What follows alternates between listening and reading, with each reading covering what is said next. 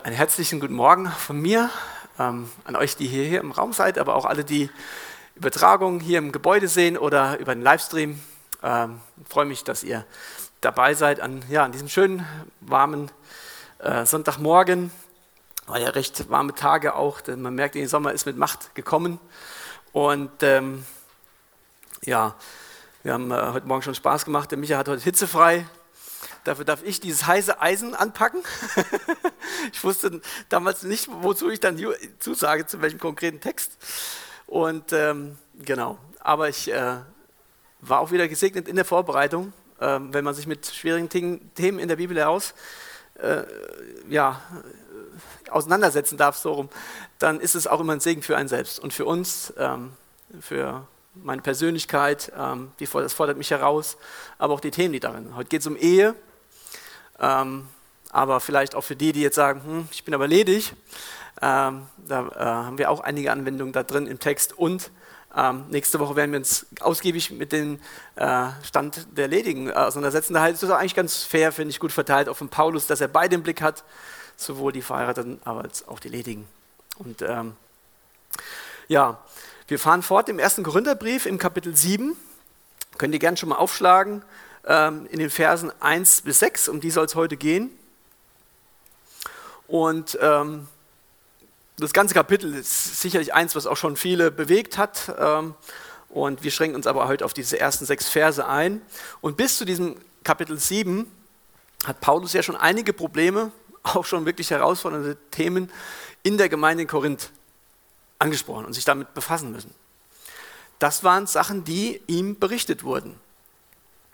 Und zuletzt war es so, in letzter Woche haben wir uns damit auseinandergesetzt, in Kapitel 6, die Rechtfertigung sogar von Hurerei als Befriedigung rein körperlicher Bedürfnisse. Ohne Auswirkung auf das geistliche Leben. Eigentlich ein Unding denkt man sich, aber in Korinth kann man sagen, war vieles möglich oder alles möglich. Und ähm, nun hat jetzt Paulus eine erste Frage, die ihm die Geschwister aus Korinth selber gestellt haben. Also können wir daraus schließen, dass vor Verfassung seines Briefes die ihm das schon zugesendet haben. Und ähm, in der Schlachtübersetzung ist bei mir der Abschnitt überschrieben mit Antworten auf Fragen der Korinther zu Ehe und Ehelosigkeit. Wie gesagt, wir befassen uns heute nur mit diesen Versen 1 bis 6, ähm, wo es auch ja, von Paulus eher um das Thema Sexualität in der Ehe geht, heißes Eisen. Ähm, und dann nächste Woche geht es aber um das Neudeutsch Single sein. Und Paulus möchte jetzt mit seiner Antwort mehrere Ziele erreichen. Weil in der Gemeinde selbst, von Kapitel 1 an sehen wir, die Gemeinde war heillos zerstritten, äh, zerfahren in, in, Streitfragen um Lehre. Und ähm, er möchte nicht, dass sie sich jetzt auch noch in diesem Thema Ehe und Ehelosigkeit da festfahren, sondern dass sie endlich ihre Energie darauf verwenden, diese verlorene und dem Tod geweihte Welt ähm, mit der erlösenden Botschaft des Evangeliums zu erreichen dass sie wieder das Evangelium in, in das Zentrum äh, ja, ihres Gemeindealltags, ihres Lebens gelangen. Und das ist ihm wichtig, deswegen auch auf diese Fragen einzugehen, die sie ihm jetzt zusenden. Und mein Gebet ist auch für uns, ja, als Gemeinde hier vor Ort, dass wir heute ja, erstens zugerüstet werden.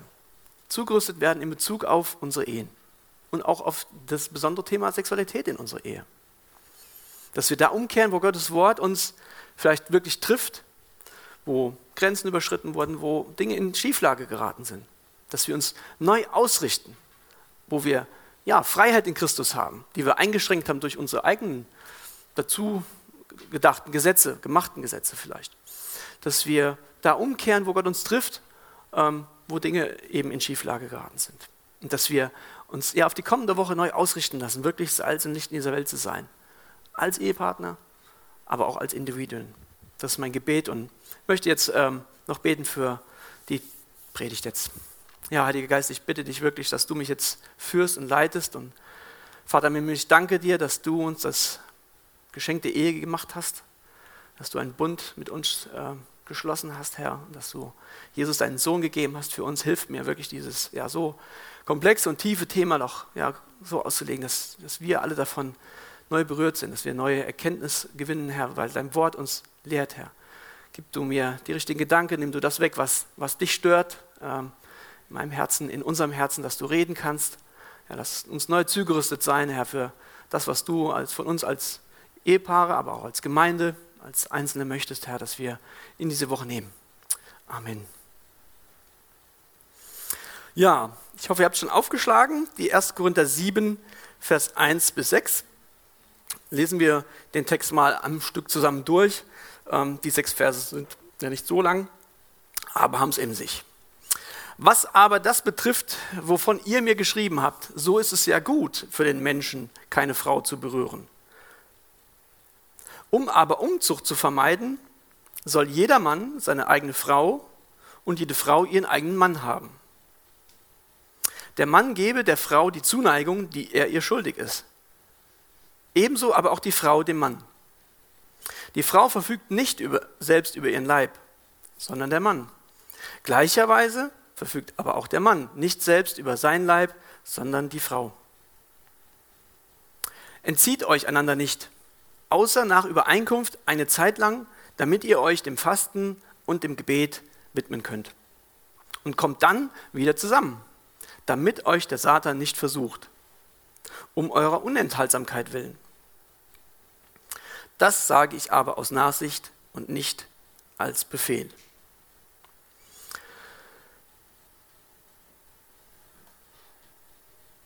Also, wer jetzt denkt, wie gesagt, es geht ja hier um ganz schön heißes Eisen, das stimmt. Sex ist vielleicht, gibt leichtere Themen darüber zu predigen, besonders wenn die eigene Ehefrau keine zehn Meter davon entfernt sitzt. Aber es geht auch heute um ein nüchternes Sachthema. Mathematik. Würde ihr vielleicht denken, hm, Mathe und Sex, äh, wie passt das zusammen? Wir schauen mal. Schauen wir mal den ersten Vers uns genauer an. Was aber das betrifft, wovon ihr mir geschrieben habt, so ist es ja gut für den Menschen, dass er keine Frau berühre. Also augenscheinlich hatten einige aus der Gemeinde in Korinth Paulus diese Fragen oder Diskussionspunkte zugesandt. Und wenn man sich jetzt diese erste Frage anschaut, welche einige aus Korinth vorgetragen haben, habe ich mich gefragt, vielleicht fragst du dich das auch, wie passt das zusammen? Also, dass ausgerechnet die Korinther diese Frage stellen, die ein paar Verse vorher Paulus noch ermahnen muss und sagen, es ist nicht okay, wenn ihr eure Leiber hergibt und zu Tempelhuren geht. Aus dieser Gemeinde, die Unzucht und Hurerei toleriert oder sogar, sie haben es rechtfertigt, sie waren stolz auf ihre Freiheit und ihre moralische Weiterentwicklung. Ja, wir haben das begriffen, die Seele und der Geist ist was Höheres. Der Leib, das ist so was Minderwertiges. Deswegen können wir das tun. Da waren einige aus der gleichen Gemeinde der Meinung, ich habe es mal so abgekürzt, verheiratet und doch kein Sex. Die NGÜ, äh, Neue Genfer Übersetzung, lese ich mal vor dazu, schreibt, das ist ein bisschen noch äh, für mich auch äh, klarer noch dazu, dass Paulus erstmal das dahinstellt und sagt, ihr sagt. Kommen wir nun zu dem, was ihr mir geschrieben habt. Ihr sagt, es ist das Beste, wenn ein Mann überhaupt keinen Geschlechtsverkehr mit einer Frau hat. Also wenn ich das ansieht, denkt man, in der Gemeinde sind ja extreme Tendenzen. Die einen auf der einen Seite extrem liberal und die anderen sagen Dinge, die extrem, extrem äh, in die andere Richtung gehen. Also die Gemeinde war sehr, sehr gespalten. Viele waren noch beeinflusst von diesen griechischen Philosophen die eben diese Trennung von dem immateriellen, Geist, Seele, unsichtbar, zu dem materiellen, dem sichtbaren Körper, indoktriniert hatten. Die waren auch davon beeinflusst und hatten deswegen unter anderem eben sich sexuelle Freiheit als Auslegung darin gesehen. Haben gesagt, okay, ist ja getrennt voneinander, können wir ja dann entsprechend wunderbar äh, mit dem Körper tun, ohne dass es unsere Geist oder Seele beeinflusst. Und andere aus der gleichen Gemeinde haben das verabscheut und haben dann auf der anderen Seite sich ein anderes Extrem umgeschlagen und komplette sexuelle Enthaltsamkeit verlangt, damit man sich nur auf Geist und Seele fokussiert und haben den Körper ja ein Stück weit degradiert und haben gesagt, das ist, ist ja äh, etwas, was äh, deinem reinen Körper dient, das ist nicht gut. Es ist besser, dem zu entsagen. Die erste Gruppe hat Paulus in 1. Korinther 6, Vers 15 ja drastisch zurechtgewiesen. Dass er sagt, wisst ihr nicht, dass ihr zum Leib Christi gehört, dass ein, euer Körper ein Teil seines Leibes ist. Wie könnt ihr dann eben mit der Prostituierten euch einlassen? Und schließt den Satz ab, niemals. Und jetzt versucht der Paulus, wenn man sich die Antwort ansieht, nun diese zweite Gruppe in eine Ausgewogenheit zu bringen. Da ist er nicht so forsch, wie er ihnen antwortet, aber auch da muss er eben korrigieren, muss ihnen deutlich machen, ihr fallt auf der anderen Seite vom Pferd runter. Und je nach Übersetzung, ob Schlachter, Elberfelder oder Luther, finden wir dann diese Aussage im Vers 1, wo ich auch erstmal gestockt habe, dass Paulus erstmal nicht sofort äh, ihnen da sagt, nee, das liegt da ganz falsch. Er schreibt, wovon ihr mir geschrieben habt, Komma, so ist es ja, oder in einer anderen Übersetzung, es ist gut für den Menschen, keine Frau zu berühren. Also erstmal tut er es nicht komplett ablehnen. Diese Gruppe der Korinther dachte, okay, diese Intimitäten der Ehe, das passt nicht zur christlichen Heiligung. Wir sind jetzt gerettet, wir sind gereinigt, geheiligt und wollten jetzt von Paulus eine Bestätigung dieser doch so fromm klingenden Sichtweise. Aber was sagt Paulus? Er sagt nicht, dass es schlecht ist zu heiraten oder Sex zu haben. Er sagt nur, okay, es ist gut, wenn du dich enthalten kannst. Und macht dann aber im Vers 2 weiter mit dem Vorbehalt und sagt, aber dennoch gilt das und das. Also es ist nochmal wichtig für mich festzuhalten, Paulus sagt nicht, es ist schlecht zu heiraten oder es ist heiliger, wenn du ledig bleiben kannst und, und dich enthalten kannst, als verheiratet zu sein. Er macht keine Wertung hier. Er sagt lediglich, okay, es ist gut, wenn du das äh, so machen kannst. Und Paulus geht nachher im Kapitel 7, das wird, werden wir noch drauf eingehen in den nächsten Predigen sicherlich, deutlich zu sagen, okay, wenn dein Verlangen ist, dem Herrn ganz zu dienen, und du möchtest möglichst wenig Ablenkung haben, in deinem Dienst für den Herrn, du willst dich ihm ganz hingeben, dann ist es besser, ledig zu bleiben. Du kannst dich voll und ganz auf den Herrn konzentrieren. Das ist das Einzige, was er bestätigen will. Paulus hat in der Freiheit Christi die Entscheidung getroffen, ich bleibe unverheiratet.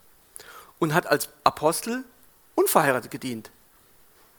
Petrus, wenn man sieht, der gleiche Apostel, nicht irgendwie ein anderer minderwertig, war verheiratet. Und es war okay. Also Paulus sagt nicht, es ist schlechter zu heiraten oder dass Ledige eben heiliger sind, weil sie sich enthalten wollen können, sondern eben es ist nur gut, wenn du es willst und auch kannst und schaffst, dem Herrn ganz zu dienen, dich ganz zu fokussieren. Es ist gut. Vers 2. Um aber, Umzucht, um aber Unzucht zu vermeiden, soll jeder Mann seine eigene Frau, jede Frau ihren eigenen Mann haben. Auch die Neue Genfer dazu nochmal. Meine Antwort lautet darauf, wegen der Gefahr sexueller Unmoral soll, soll ein Mann die eheliche Beziehung mit seiner Frau pflegen und eine Frau soll die eheliche Beziehung mit ihrem Mann pflegen. Also Paulus erkennt an, dass es für Ledige eine enorme Versuchung ist, eine enorme Herausforderung, eben nicht unrein zu werden und ein Leben lang sexuell enthaltsam zu, zu leben. Das erkennt er an und sagt, darum ist es gut, wenn jeder Mann seine eigene Frau und jede Frau ihren eigenen Mann hat. Das sagt er, das ist gut. Er sagt auch nicht, was man vielleicht jetzt auch wieder schließen könnte, okay, das ist jetzt der einzige Grund zu heiraten und der wichtigste sogar. Ja. Das sagt er nicht. Er sagt einfach nur, es ist gut, dass, wenn du nicht äh, enthaltsam sein kannst und willst, es ist gut, dass du eine Frau hast als Mann, gut als Frau einen Mann zu haben. Er sagt nicht, das ist der einzige Grund für die Ehe oder der wichtigste. Er antwortet einfach spezifisch auf die Frage, er will hier nicht eine vollständige Theologie zur Ehe abgeben. Das finden wir nicht im Text. Gibt es andere, die das stärker auslegen, das Thema der Ehe, aber hier will er nicht die Ehe grundsätzlich den Gründern klar machen, sondern einfach auf diese Frage antworten, wo er sieht, die sind auf der anderen Seite vom Pferd gefallen und lehren jetzt komplette Enthaltsamkeit in der Ehe. Das will er korrigieren und will eine Ausgewogenheit hineinbringen und sagen, hey, das verlangt Gott gar nicht. Und deswegen ist mir wichtig, auch heute in der Vorbereitung ähm, ist mir selten so gegangen, denke ich, okay, worüber sollst du die ganze Zeit jetzt reden? Die fünf Texte, Verse sagen, so ist es, so ist es gut, das ist nicht gut. Okay, aber wenn du bei, mit Ehe anfängst, dann wird das eine lange, lange Predigt. Ich hoffe nicht, dass dann welche umfallen aus dem Fenster wie bei Paulus. Aber ich kann heute nur auf einige Punkte eingehen, die wir aus dem Text heraus erkennen können.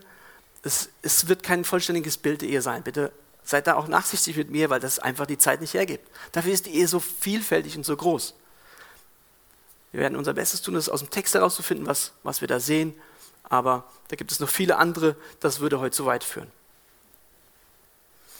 Aber mit dem Vers 2 ist mir ganz wichtig, begründet der Paulus das Prinzip Gottes, das schon immer gegolten hat. Ein Mensch soll jeweils einen Ehepartner haben. Gott hat uns ja geschaffen mit Geist, Seele, das haben wir letzte Woche nochmal ganz stark betont, auch unserem Körper. Gott ist auch unser Körper nicht unwichtig. Er hat uns so gemacht. Und da hat er auch das Bedürfnis nach Sexualität hineingelegt und für das hat er auch einen Rahmen gestiftet. Also Gott ist der Erfinder, der Geber von Sexualität, aber er gibt auch einen Rahmen, wo sie ihren Platz hat aus der Schöpfung. Wo sehen wir das in der Bibel? Ganz am Anfang, dass Gott den heiligen Bund der Ehe stiftet, schon direkt im Paradies. Ich habe gedacht, gibt es eigentlich keinen besseren Ort, wo man etwas stiften kann, ein Bund, ist das Paradies, der, der wirkliche ja, Ort, wo eigentlich unsere Bestimmung auch lag, in der völligen Einheit mit Gott, völligen Gemeinschaft in der Reinheit. Ähm, da hat Gott schon die Ehe gestiftet. Ihr könnt es nachlesen im 1. Mose, nachdem Gott den Mann geschaffen hat, stellt er eben eine einzige Sache fest, die nicht gut war. Alles andere sagt er gut oder sehr gut. Und dann sagt er, oh, eine Sache nicht gut. Die Tatsache, dass der Mann allein sei. Er schenkt darauf dem Mann ein Gegenüber. Wir sind geschaffen für ein Gegenüber, dass wir Gemeinschaft haben. Wir sind nicht geschaffen für ein komplettes Alleinsein. Und Adam war Ganz allein, als Mensch. Und dann sagt Gott, hm, das ist nicht gut. Und bildet dann aus dem Fleisch des Mannes, die Geschichte kennen vielleicht viele, aus seiner Rippe, die Männin oder uns heute besser bekannt als Frau. Und Gott hatte eine klare Vorstellung schon, wie sich Mann und Frau verbinden. Das können wir nachlesen, 1. Mose 2, 24. Darum wird ein Mann seine Vater, seinen Vater und seine Mutter verlassen und seiner Frau anhängen und sie werden ein Fleisch sein. Also, da stiftet Gott schon diesen Bund. Dieser Gedanke des Fleischsein stammt aus dem Paradies schon. Und das ist, wie gesagt, der beste Ursprungsort, den wir uns doch wünschen können. Und da sehen wir auch drei Schritte in die Ehe hinein. Das Elternhaus verlassen, abnabeln aus der Herkunftsfamilie. Großes Problem, wenn das nicht erfolgt. Auch eine Herausforderung, immer wieder. Wir sind, wir sind eins verlassen. Dann das öffentliche Bekenntnis, die öffentliche bekannte Entscheidung für den einen Partner. Und mit der einen Entscheidung, wo du zu dem einen Ja sagst, sagst du zu einigen Milliarden anderen Nein. Und das ist Gott wichtig, dass wir da auch in die Ehe sehen, diesen Bund, dass wir uns entscheiden, dass wir eine Verbindung eingehen, eine Verbindlichkeit. Die auch öffentlich bekennen, sagen, ja, wir wollen dir dienen oder ja, ich will mit dir leben, ein Leben lang. Das ist für Gott eine ganz wichtige Sache, die er, wo er unseren Charakter auch testen möchte. Kannst du und willst du dich festlegen? Und dann die vollkommene Vereinigung eben von Körper, Seele und Geist. Sie werden ein Fleisch sein.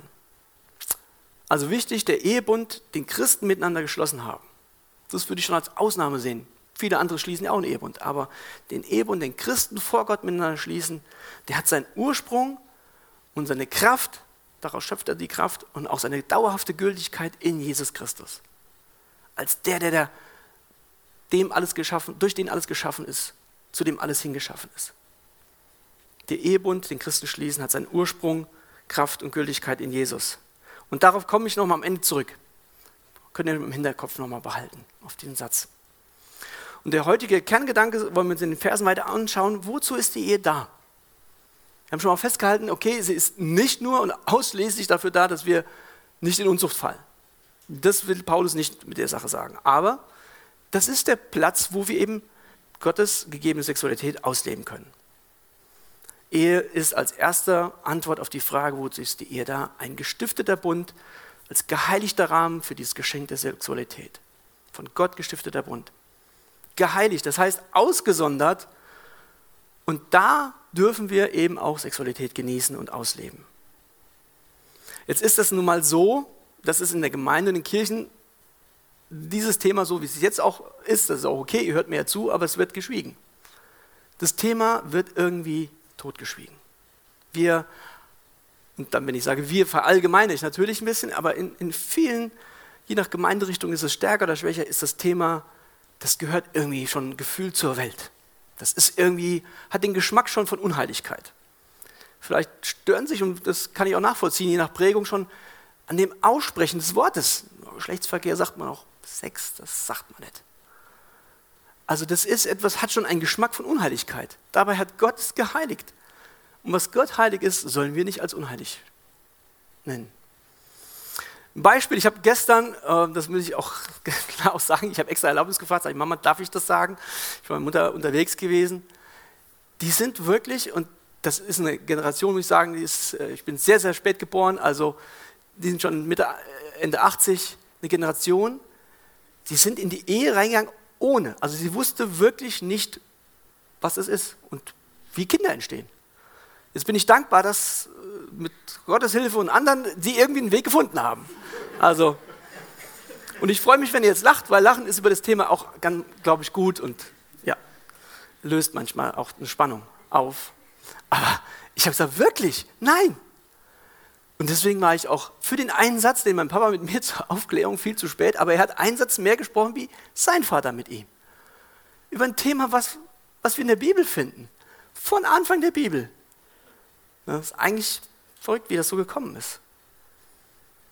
Gott hat uns auch eine Gebrauchsanweisung in der Bibel hinterlassen für diese Nutzung. Er hat uns nicht nur ein Geschenk gegeben, wir haben letzte Woche davon gesprochen, wenn wir ein Werkzeug haben oder irgendwas und wir gebrauchen es nicht zum richtigen Nutzen. Das ist ganz, ganz schwierig. Aber das Tolle ist, Gott hat uns auch eine Gebrauchsanweisung. Er hat den Adam und nicht die Eva dahingestellt und hat die irgendwie mit sich alleine überlassen, sondern er hat uns eine Gebrauchsanweisung und hat gesagt, vermehrt euch, und er hat dem Ganzen einen guten Rahmen gegeben. Und Paulus ist auch hier, wenn wir das lesen, wenn er davon berühren spricht, er ist nicht irgendwie vulgär oder ordinär, so ganz anders, wenn wir da andere Worte in der Welt äh, hören. Wenn wir da lesen, wie die Welt über Körper von Männern, Frauen oder Sexualität spricht. Paulus spricht offen, aber doch respektvoll über das Thema, aber er meidet es auch nicht. Er sagt weiter, um Unzucht zu vermeiden, soll jeder haben. Also wir müssen nicht unfreiwillig in ewiger Enthaltsamkeit leben. Ich hatte es erwähnt, außer es ist unsere eigene Entscheidung. Wenn dieser Druck außer Kontrolle gerät, ist wie mit einem Dampfkessel, der dann Unterdruck kriegt und explodiert. Oder ein Vulkan, wo ein Deckel oben drauf ist, der dann explodiert. Und so denke ich, ist es oft auch im gerade in, in, in diesem ja, Feld der Sexualität, wenn da eine unfreiwillige Enthaltsamkeit da ist, die dann irgendwann außer Kontrolle gerät. Und Paulus macht deutlich, Gott will nicht, dass wir uns in der Ehe mehr unter Druck setzen, als es sein Plan war.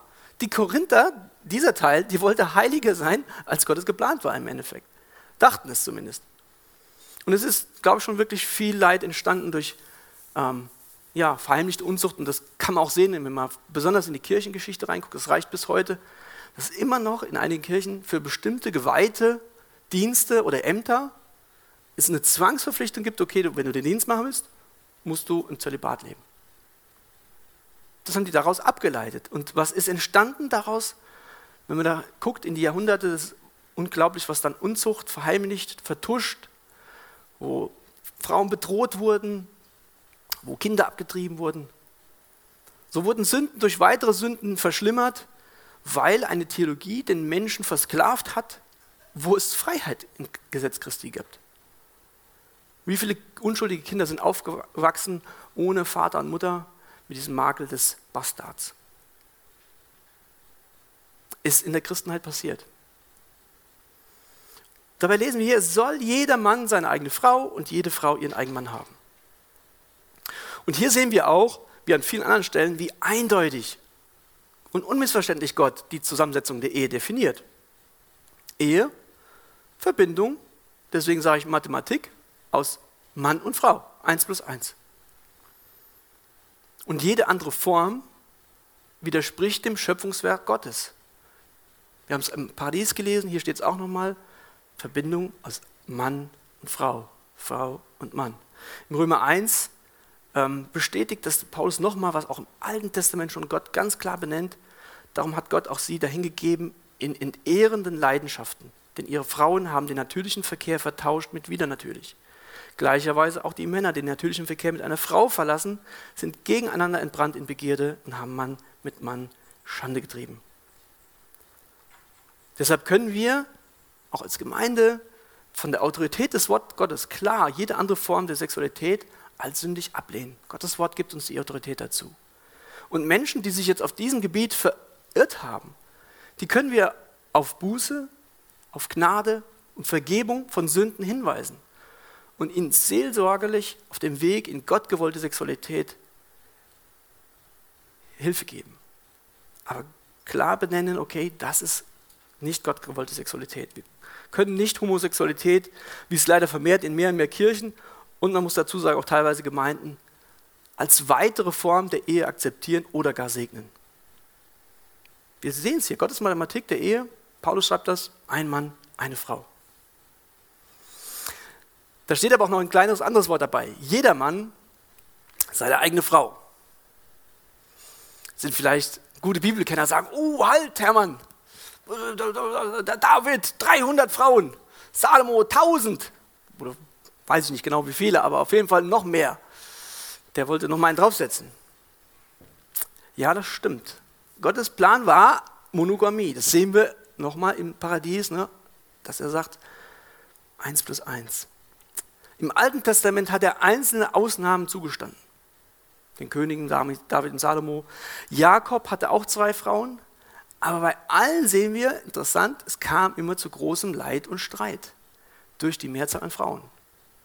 In der Ehe, in der Familie mit den Kindern. Großes Leid entstanden. Und deswegen ist es gut, wenn wir das nochmal festhalten, was Gottes Mathematik ist. Darum wird ein Mann seinem Vater und seine Mutter verlassen und seiner Frau anhängen und sie werden ein Fleisch sein. Eins plus eins ergibt bei Gott trotzdem eins. Ein Fleisch sein. In der Ehe möchte Gott zwei Persönlichkeiten zu dieser starken Einheit zusammenschweißen. Ich weiß nicht, wer Schweißer bei euch ist, aber beim Schweißen verbinden sich Elemente miteinander, die, die eigentlich verschieden sind. Und das finde ich das Geniale, dadurch, dass wir in der Ehe sehen, haben wir einen Mann und eine Frau, die sind nicht gleichartig, alle sind gleichwertig. Und Gott schweißt das zusammen, indem er sich als, ja, das ist jetzt hoffentlich keine Lästerung, aber als Schweißdraht, versteht mich richtig, als verbindendes Element dazwischen stellt und sagt, okay, ich mache in der Verbindung aus euch ein Bund. Ich füge euch zusammen. Das ist eine einzigartige Verbindung und die kann auch nicht mit irgendjemand x-beliebigen eingegangen werden, sondern du entscheidest dich für einen und Gott will dann das zusammenfügen. Und deswegen ist Gott auch diese Treue in der, Ehe, in, der, in der Ehe so wichtig, gerade in sexueller Hinsicht. Weil die Ehe ist für Gott ein Symbol, das ist die zweite Sache. Was bedeutet Ehe, wofür ist Ehe gut? Sie ist ein Symbol für Beziehung von Jesus als Bräutigam, finden wir das Symbol eben Bräutigam zur Gemeinde seiner Braut. Bräutigam und Braut. Und Jesus liebt seine Braut und geht einen ewigen Bund mit ihr ein. Und deswegen ist auch Ehebruch für Gott kein Unfall. Das ist einfach passiert. Ich habe mal eine Predigt gehört, da sagte der Prediger, er guckt ab und zu mal, es gibt eine Seite, ich habe die noch nicht gegoogelt, aber vielleicht mache ich es noch. Eine Seite, was passiert alles, wenn ich Ehebruch begehe? Dann wird mal aufgelistet, was alles kaputt geht, was alles für Konsequenzen drohen, und es ist, glaube ich, gut für uns immer wieder bewusst zu machen, für Gott ist Ehebruch kein Unfall, der einfach passiert oder ja, ich habe mich einfach in jemand anders verliebt. Wie das heute gerne auch mittlerweile leider unter Christen gängig ist. Dass wir das abtun. Nein, Gott ist für, Ehebruch ist für Gott ein ernstes Thema. An vielen Stellen finden wir das auch im Alten Testament, wo Gott Israel klar macht, ihr seid zu Ehebrechern geworden. Er sieht sich als Bräutigam und sagt, ihr habt mit mir die Ehe gebrochen. Ihr habt mich verraten. Und deswegen ist die Ehe für Gott so kostbar und sollte auch nur in sehr begrenzten Fällen geschieden werden. Auch das ein Thema, was wir separat behandeln werden. Geht ab Vers 10 los in Kapitel 7. Aber für heute denke ich auch jedenfalls zu weit. Aber das ist Gott wichtig. Nur in begrenzten Fällen lässt es zu. Und die Scheidung ist für ihn etwas, was er nicht möchte. Und darum wieder Gottes Mathematik für Bestand und Erfolg der Ehe. Wir haben gesagt, 1 plus 1 ist 1, ein Mann, eine Ehefrau.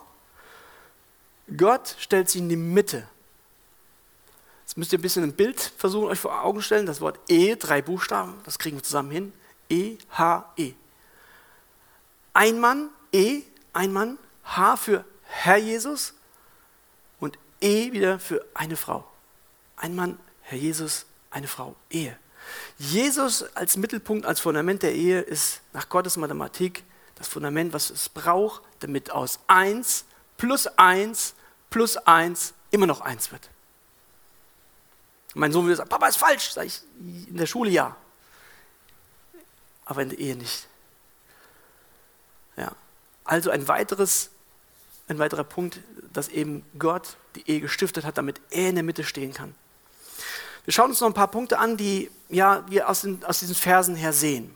Darum soll ihr ein Mann eine Frau haben und eine Frau einen Mann. Was steckt dahinter? Wir haben eben gesagt, wir gehen einen Bund ein, wir verpflichten uns. Dahinter steckt irgendwo für mich das Wort Verbindlichkeit. Deswegen, es wird ein bisschen auch ein paar Punkte, werde ich so ein bisschen an Sport anlehnen. Wir haben ja gerade Europameisterschaft. Vielleicht haben es manche noch nicht mitbekommen. Das ist dieses Jahr mal Ausnahme. Ähm, aber ich habe für mich so festgehalten, Ehe ist Gottes Trainingsplan für Verbindlichkeit. Ich bin heute dem Menschen dankbar, der mich mal sehr klar und direkt konfrontiert hat zum Thema Verbindlichkeit. Und ich bin froh, dass ich es noch vor der Ehe mal knallhart auf den Kopf hin gesagt bekommen habe. Und dann lernen durfte, da zu wachsen drin. Aber auch in der Ehe ist das vor allen Dingen etwas, was ganz wichtig ist, ein wichtiger Trainingsplan für Verbindlichkeit. Weil wir uns festlegen. Paulus sagt, ein Mann, eine Frau, nicht heute mal hier, mal da. Bei den Juden war es so, dass sie irgendwann dahin gekommen waren und haben die, die Ausnahme, die Gott für Scheidung gegeben hat, im Gesetz Mose, das haben sie perfektioniert für Scheidungsbriefe, wo man praktisch nur noch unterschreiben musste. Und Jesus macht deutlich, Leute, das ist nicht, was Gott gedacht hat, sondern ich will, dass ihr euch verbindet. Trainingsplan für Verbindlichkeit. Und wir sehen darin auch die Weisheit Gottes in dem Entwurf der Ehe. Weil es geht ja in dem Text heute um Sexualität. Und wie viele Probleme sind schon entstanden, wenn eben durch außerehelichen Sex es zu ungeplanten Schwangerschaften oder sogar daraus resultierten Abtreibung kam. In der Ehe hat eine Schwangerschaft, haben Neugeborene, haben Kinder einen Schutzrahmen, wo sie in eine Familie hineinwachsen, hineingeboren werden können, die sich verbindlich entschieden hat. Wo sich zwei Menschen, Mann und Frau, festgelegt haben, wir wollen zusammenhalten. Wir gehen durch dick und dünn. Verbindlichkeit ist heute out, man will sich nicht festlegen, aber natürlich alle Optionen offen halten. Auf Sexualität will man natürlich nicht verzichten, also wird sie wie bei den Korinthern interessant zu einer rein körperlichen Befriedigung, wie so eine Art Sport, zu einem, ja, ich habe ich hab Hunger, also muss ich was essen, zu, zur Befriedigung des sexuellen Hungergefühls reduziert. Was gestillt werden kann, die Kosten spielen da keine Rolle, die es auf mich, meine Seele oder andere hat.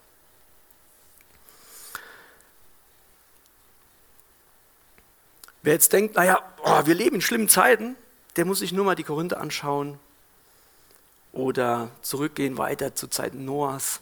Ich denke, da sind wir wieder auf einem guten Weg hin. Das ist nicht so viel anders wie damals. Das Problem der sexuellen Verwahrlosung ist so alt wie die Menschheit. Ich denke, was heute anders ist, ist die, ja, die Gefahr, die jetzt in jedem Haushalt, jeder Computer, jedes Smartphone beinhaltet, dass wir diese Verdrehung der Sexualität, der Perversion im Internet ausgeliefert sind, beziehungsweise nicht ausgeliefert, das falsche Wort. Sie steht so nah da und ist so einfach zugänglich. Und deswegen ist es wichtig, dass wir da feststehen im Wort Gottes und dass wir wissen, wir haben Freiheit, wir sind nicht Sklaven der Sünde und wir können da standhaft bleiben. Aber Gott nimmt uns nicht alles weg und sagt, du musst das alles verzichten, sondern in der Ehe dürfen wir dieses Geschenk der Sexualität wunderbar erleben. Und ja, was ich dazu noch sagen darf, ich habe meine Frau natürlich auch gefragt, was das darf ich das sagen? Äh, sonst glaube ich, hätte ich heute noch einen heißeren Tag. Ähm, ist, dass Sexualität in der Ehe diesen Schutzrahmen braucht, den Gott gibt, um sich zu entfalten, um sich zu entwickeln, um zu reifen. Man ist Anfänger am Anfang, das ist okay. Und es wird immer schöner. Und für diese gemeinsame Entdeckungsreise braucht es diese Verpflichtung, ich bleibe dir treu. Außerhalb in der Ehe wird im ersten, ja, vielleicht ist ein One-Night-Stand, wie man heute sagt, entschieden, ob du wertvoll genug bist für eine zweite Nacht. Du wirst auf deinen Körper, der muss immer natürlich makellos, möglichst jung und frisch sein, reduziert und deine Leistung als Befriedigung des sexuellen Verlangens des anderen. Da wirst du degradiert. Ob du es wert bist, dass der andere noch bei dir bleibt oder nicht sofort wieder geht. Wenn du nicht genügst, bist du austauschbar und zwar jederzeit. Und Verbindlichkeit als nächstes beinhaltet für mich auch Verantwortung. Und das ist wieder ein weiterer Aspekt der Ehe. Zu dieser Kernfrage, wozu ist die Ehe da? Sie ist für mich ein Trainingsplatz, hat eben den Trainingsplan für Verbindlichkeit, diesen Trainingsplatz für Verantwortung. Wir sehen die Weisheit Gottes in diesem Entwurf der Ehe. Und in der Ehe können wir Verantwortung einüben. Was Ehe auch ist, für mich so eine Vorbereitung war, Ehe ist auch ein wunderbarer Gesundheitsschutz. Gott ist ein Gesundheitsschutzplan, den er aufgestellt hat. Heute ist ja Gesundheitsschutz sehr groß geschrieben. Seit der Corona-Pandemie reden alle nur noch von ganz viel Gesundheitsschutz. Und ähm, interessant ist, dass wir in der Ehe einen sehr, sehr wunderbaren Gesundheitsschutz finden. Denn statistisch nachgewiesen, da wo das Christentum gewachsen ist, ist gleichzeitig sind Geschlechtskrankheiten, wie zum Beispiel Syphilis oder andere Dinge wie HIV, die sich darüber weiter verbreiten, sind zurückgegangen, weil Menschen sich, Ehepaare sich treu geblieben sind. Also wir sehen, sogar die Ehe ist ein Schutzrahmen vor außerehelichen geschlechtsübertragbaren Geschlechtskrankheiten also auch ein Gesundheitsschutzplan für unseren Körper. Im Vers 3 macht der Paulus weiter, der Mann gebe der Frau die Zuneigung, die er ihr schuldig ist, ebenso aber auch die Frau dem Mann. Jetzt wird es noch ein bisschen heißer vom Vers. Die Frau, dem Mann gebe die Frau die Zuneigung, die er schuldig ist, aber auch die Frau. Ich habe gedacht, Mensch, Paulus, was meinst du denn damit? Am Anfang spricht er uns Männer an. Denken wir, ja klar, die Frauen, wir sind, Männer sind ja auch das Haupt. Das stimmt aus biblischer Sicht. Aber wir tragen auch in der Ehe als Männer die Hauptverantwortung. Und vielleicht sind wir bezüglich diesem Thema Zuneigung, deswegen spricht uns der Paulus da auch vielleicht als erstes an, das Hauptproblem. Denn das gilt für jede christliche Ehe, dass jeder Frau Zuneigung zusteht. Paulus sagt nicht, ja, das steht nur den jungen und hübschen, unterwürfigen Ehefrauen zu, sondern jede Frau verdient Zuneigung, weil sie Frau eines Mannes ist. Und deswegen ist es wichtig, dass wir da sehen, dass das Thema nicht aufhört, dass es nicht weniger wird, nur weil wir vielleicht älter werden, fortgeschrittenen Alter, spielt Unzucht und Gefahr außerhalb der Ehe immer noch eine große Gefahr. Versuchungen sind da. Wir waren mal mit einem sehr fortgeschrittenen Alters Mannes unterwegs. Ähm, ich versuche es kurz zu fassen. Auf jeden Fall, wir sahen ganz viele sehr, äh, ja, also in Brasilien die, ist die Badekleidung leider noch viel freizügiger wie bei uns. Und, weil das wird auch bald importiert, schätze ich mal. Und, äh, oh, oh, oh, oh, oh, oh, waren seine Worte. Und dann fragt einer von unserer Reisegruppe, sag mal, ja, so und so, äh, sag mal, ist das denn, wie ist das denn? Hört das nicht irgendwann auf? Ach, schlimmer, je älter, je schlimmer. Er merkte, dass die Versuchungen immer schlimmer werden. Der Mann war Witwer, dazu gesagt. Er hat nachher noch eine wunderbare Frau gefunden, die noch gepflegt hat, bis er heimgegangen ist. Aber das ist immer und bleibt ein Thema. Und deswegen ist es wichtig, dass wir Männer das sehen. Unsere Frauen brauchen diese Zuneigung, diese Bestätigung. Du bist, ich liebe dich so, wie du bist. Und ob du jetzt vielleicht nicht mehr so aussiehst wie mit 20, ich liebe dich so, wie du bist. Du bist für mich wertvoll und ich gebe dir und zeige dir meine Zuneigung auch auf diesem Gebiet, dass du deinen Körper, dass ich den wertschätze und liebe. Gebe der Frau die Zuneigung. In Sprüche 5, Vers 18 finden wir diese Ermutigung, dass wir Sexualität in der Ehe nicht vernachlässigen sollen. Deine Quelle sei gesegnet. Freue dich an der Frau deiner Jugend, die liebliche Hindin und anmutige Gemse. Also die Bibel ist oft auch poetisch. Ihr Busen soll dich alle Zeit sättigen. Von ihrer Liebe sollst du stets entzückt sein. Andere Übersetzungen sagen, berausche dich an ihr. Also es ist so wichtig, dass wir da das nehmen, was Gott uns als Geschenk gibt, weil wir sonst immer der Versuchung anliegen, dass wir woanders gucken. Paulus betont aber auch, dass der Frau hier nicht nur die sexuelle Beziehung, sondern die Zuneigung zusteht. Wir Männer wollen es vielleicht ganz gern reduzieren, aber es ist kein nachahmenswertes Beispiel von dem einen, der sagte bei seiner Frau zur Hochzeit, hier, pass mal auf, ich sage dir jetzt einmal klar und deutlich, ich liebe dich und wenn es sich ändert, sage ich dir wieder Bescheid. Das ist kein nachahmenswertes Beispiel. Und ich möchte persönlich bekennen, auch mit meiner Frau darüber gesprochen, ich habe schon auch im Laufe der Ehe das vernachlässigt, musste da kennen und ja, will da auch mich ändern lassen, wieder die Zuneigung, in, diese wahre Zuneigung zu zeigen in vielen kleinen Dingen. Ähm, ob das Romantik ist, andere Dinge, einfach der Frau diese Zuneigung zu geben, die sie braucht, außerhalb der sexuellen Zuneigung. Ebenso aber auch die Frau dem Mann. Auch hier werden wir wieder sehen, Frau und Mann sind in der, Ehe, in der Bibel immer gleichwertig. Sie sind nicht gleichartig. Und ja, in den Nachrichten wird oft gesagt Breaking News. Das mache ich jetzt mal hier. Auch wir Männer brauchen Zuneigung. Auch die Frau hat den Auftrag, dem Mann die Zuneigung zu geben, damit kein Raum und Mangel für Versuchung entsteht.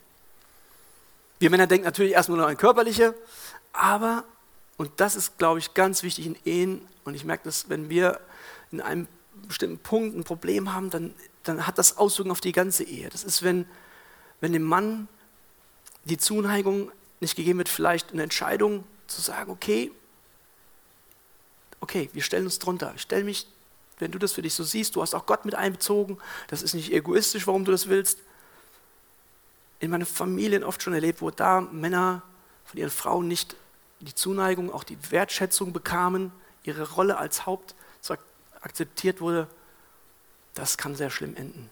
Und dann ist oft auch natürlich die sexuelle ähm, Trennung das nächste und irgendwann kam die Scheidung. Also, dass wir als Männer auch diese Zuneigung haben, auch als die Würde, wenn wir Fehler machen, wenn wir irgendwo schuldig geworden sind, dass, ihr, dass, dass wir trotzdem die Würde nicht entzogen wird, sondern die Zuneigung, ja, du bist trotzdem noch mein Mann. Also, das ist ein Aspekt, den wir da sehen können und der ist natürlich noch verstärkt in Jesus. Ehe ist ein Übungsfeld für selbstlose Liebe. Jesus kam nicht, um bedient zu werden, sondern er kam, um zu dienen. Und deswegen mit dieser Zuneigung, die Frage an mich, an dich als Mann, will ich als Mann nur bedient werden, meine Bedürfnisse gestillt haben? Suche ich in der Frau meine Selbsterfüllung? Ist sie schuldig, mir, mich glücklich zu machen? Wir haben eben gelesen, Paulus sagt, wir sind dem Ehepartner, ich als Mann bin der Frau die Zuneigung schuldig. Sie verdient sie und nicht ich verdiene es. Wenn diese Blickweise in dir ist, in mir ist, dann dürfen wir und sollten wir auf Jesus schauen und sagen, er ist gekommen, um zu dienen und er hätte das Recht gehabt, bedient zu werden. Er sagt, ihr nennt mich Meister und ihr habt Recht, aber, und dann will er sich hinstellen und die Füße waschen. Und Petrus wehrt das, weil er es nicht versteht. Und Jesus sagt, du musst es verstehen. Ich bin gekommen, um zu dienen. Und in dieser dienenden Leiterschaft ist es ein wichtiger Dienst, auch gerade für uns Männer, als Hohepriester zu dienen in der Familie, sich um das geistliche Wohl der Familie zu kümmern. Und deswegen ist die Ehe auch ein Trainingsfeld für Männer zum Priestertum und für Leitungsaufgaben. Aber auch für Frauen finden wir im 1. Timotheus ähm, 3, Vers 2, ähm, Entschuldigung, 3, Vers 11 und 12. Die Frauen sollen ehrbar sein, und dann schließt sich an, Diakone sollen jeder Mann seiner Frau treu sein. Also wir sehen, die Ehe ist eine Voraussetzung, auch für Männer für wirklich Verantwortung und Leitung. Das Gleiche gilt aber auch für Frauen und Männer für Dienst, dass es eine gutes, ein gutes Trainingsfeld ist. In Vers 4 sagt der Paulus Vielleicht ein Satz, an dem wir uns dann noch mehr stoßen können. Es wird immer wärmer heute im Text. Die Frau verfügt nicht selbst über ihren Leib, sondern der Mann. Gleicherweise verfügt aber auch der Mann nicht selbst über seinen Leib, sondern die Frau. Ich weiß nicht, wie es dir geht, bei dem Wort verfügen, was so durch deinen Kopf geht. Bei mir ging es erstmal so in die Richtung, dass ich mich erinnerte an ähm, orientalische Gewohnheiten, wo ja letztendlich äh, gerade unter Muslimen ähm, der Mann verfügen kann. Bis hin zu, dass er ja als Tyrann ähm, die Frau missbrauchen, gebrauchen kann, ihren Körper. Das sehen wir hier nicht. Um Gottes Anweisung für diese Ehe zu erkennen, müssen Mann und Frau auch ihre Abhängigkeit erkennen. Das heißt aber nicht, dass wir Männer das irgendwie tyrannisch, egoistisch als Verfügungsgewalt verstehen oder gar Druck, Missbrauch oder Gewalt ausüben dürfen. Es gilt, ihr Männer liebt eure Frauen so wie Christus die Gemeinde. Unter diesem Gebot kann es auch zu keinem Missbrauch von diesen Rechten kommen. Sondern da, wo ein Mann seine Frau wirklich liebt, da kann sich die Frau ihm schenken, weil sie weiß, ich bin da gut aufgehoben. Und deswegen macht der Paulus auch in Vers 5 jetzt weiter zu sagen, ihr gehört nicht einander, ihr gehört nicht euch, ihr gehört einander und deswegen entzieht euch einander nicht. Entzieht euch einander nicht, außer nach Übereinkunft eine Zeit lang zum Fasten und Gebet. Also Paulus sagt hier nur, in einer gemeinsamen Entscheidung können wir eine sexuelle Pause einlegen, um fokussiert zu sein, zeitlich begrenzt zum Fasten und Gebet. Und dann sollen wir wieder zusammenkommen, damit nicht die Versuchung Satan einen Fuß in der Tür hat. Weil da Frust ist, weil da ein Mangel ist. Und daraus dann vielleicht, ja, dann schalte ich doch wieder, klicke ich doch wieder weiter, wo ich nicht klicken sollte. Und es fängt an, die Versuchung, vielleicht eine anbahnende Affäre, die, die dann doch nicht äh, sofort gestoppt wird.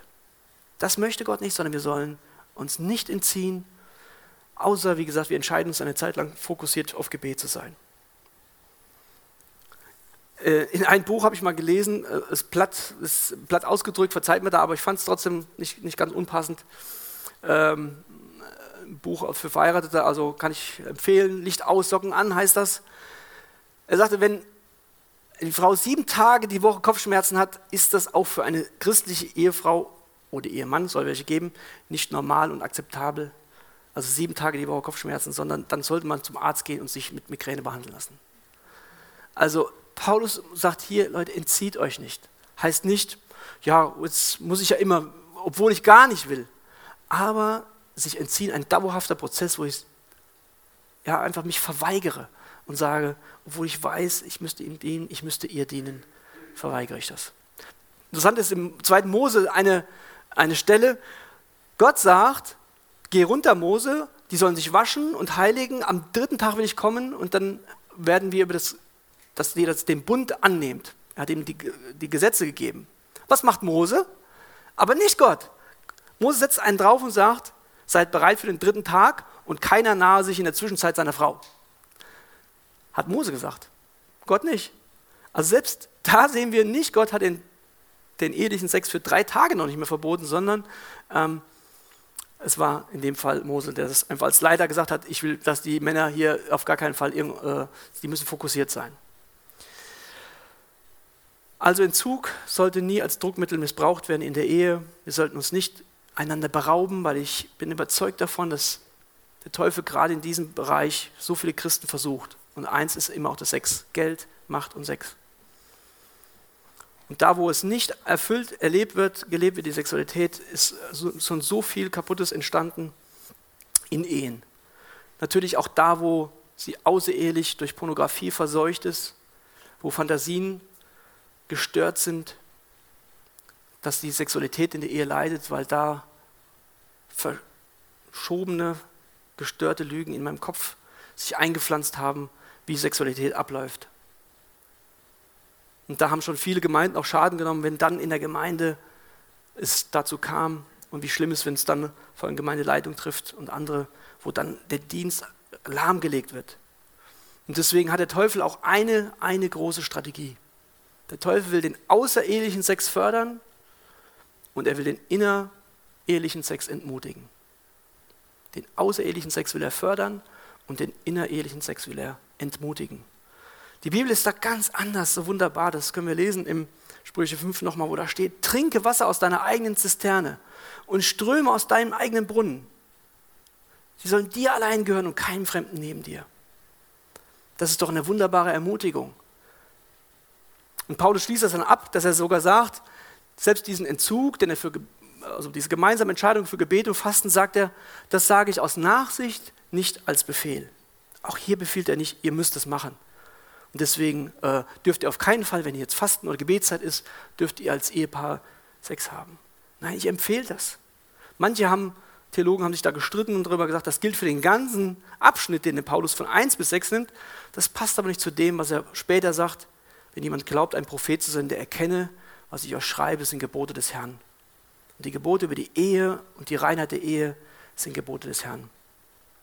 Ich hatte euch versprochen, ich werde es auch jetzt einhalten, kommen zurück zu Christus als Ursprung. Und ähm, zum Abschluss kommen wir nochmal auf den Punkt, Christus als Ursprung, Fundament der Ehe. Wir haben es gesehen, dass Gott liebt den Menschen, er schickt seinen Sohn, der Vater schickt seinen Sohn, Jesus liebt seine Braut, auf der Erde gibt er seinen Körper für sie, um sie als himmlische Braut zum Vater zu bringen. Ein wunderbarer Kreislauf, oder? Paulus sagt das im 2. Korinther 11, ich eifere um euch mit Gottes Eifer, denn ich habe euch mit einem Mann verlobt, um euch als keusche Jungfrau Christus darzustellen. Das gilt auch für uns hier. Wir sind seine Gemeinde. Jetzt sagt vielleicht jemand, keusche Jungfrau, Korinther, ich in meinem Leben, da ist doch so viel Sünde, so viel Schuld. Wir sollen die, diese Verlobte sein, die rein ist. Wie kann das sein? Und dazu die Ermutigung, wenn das jetzt dir bewusst geworden ist heute, wo Punkte sind in deiner Ehe, vielleicht bist du noch nicht verheiratet, vielleicht bist du verheiratet, Punkte, wo du erkannt hast, da ist vorehelich, außerehelich, ob durch Pornografie oder andere Dinge, Dinge, die aufgeräumt werden müssten, dann ermutige ich dich, Du kannst es wie bei allen anderen weniger offensichtlichen Sünden, die wir gut verstecken können, kannst du genauso umkehren, 180 Grad. Die Bibel nennt das Buße, kannst Gott um Vergebung deiner Schuld bitten, diese Dinge in Ordnung bringen. Und lass uns daran erinnern, unsere Rettung basiert doch nicht auf Perfektion von unseren Werken oder auf einer guten Lebensführung oder einem religiösen Ritual. Nein, Epheser 2, Vers 5. Aus Gnade seid ihr errettet. Aus Gnade sind wir errettet. Und es ist doch wunderbar, dass wir dann die Ehe wieder wahrnehmen können als gestifteten Bund von Gott für Sexualität, als Trainingsplatz für Verbindlichkeit, für Verantwortung, als Gesundheitsschutz für unsere Seele, für unseren Körper vor Unzucht und als Vorbereitungslager für selbstlose Liebe und Dienen. Abschluss, was gehört noch zu einer Ehe? Mal eine Frage. Was gehört zu einer Ehe? Alle, die geheiratet haben, haben es gemacht. Selbst die, glaube ich, in Corona-Zeiten. Was gehört zu einer Ehe? Zu einer Eheschließung.